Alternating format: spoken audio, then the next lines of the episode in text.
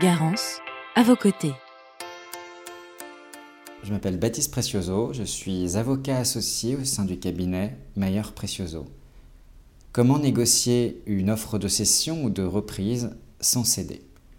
En clair, comment trouver un terrain d'entente entre deux positions d'apparence contradictoire sans qu'aucune partie n'ait le sentiment d'avoir perdu ou lâché trop de lest?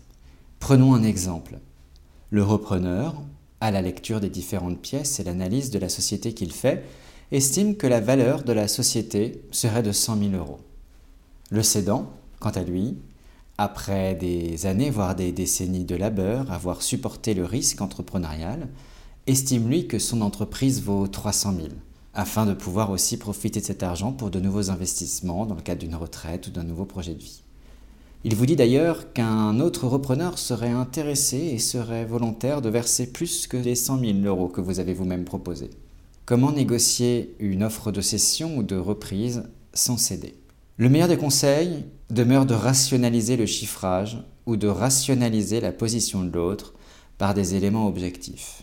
On va donc distinguer deux éléments, ce qu'on appelle les solutions sur table et les solutions hors la table.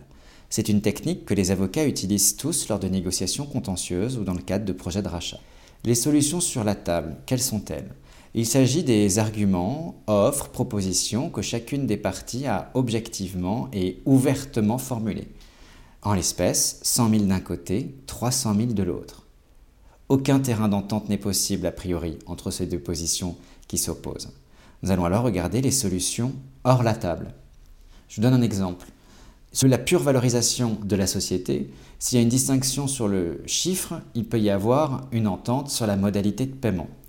100 000 tout de suite et le maintien du cédant à une fonction de mentorat ou de management progressivement sous forme de contrat de travail, de contrat de prestation de service pendant une durée prédéfinie.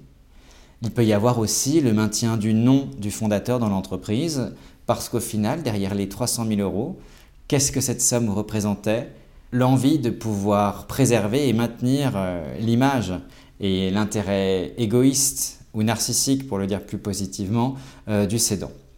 Il peut y avoir aussi tout simplement la négociation d'un crédit vendeur. Ça veut dire qu'on verse une première somme au début et que le reste de la somme est à échelonner dans le temps. Pour cela, il faudra, au-delà de l'intérêt affiché par euh, la partie qui négocie en face de vous, découvrir sa réelle motivation.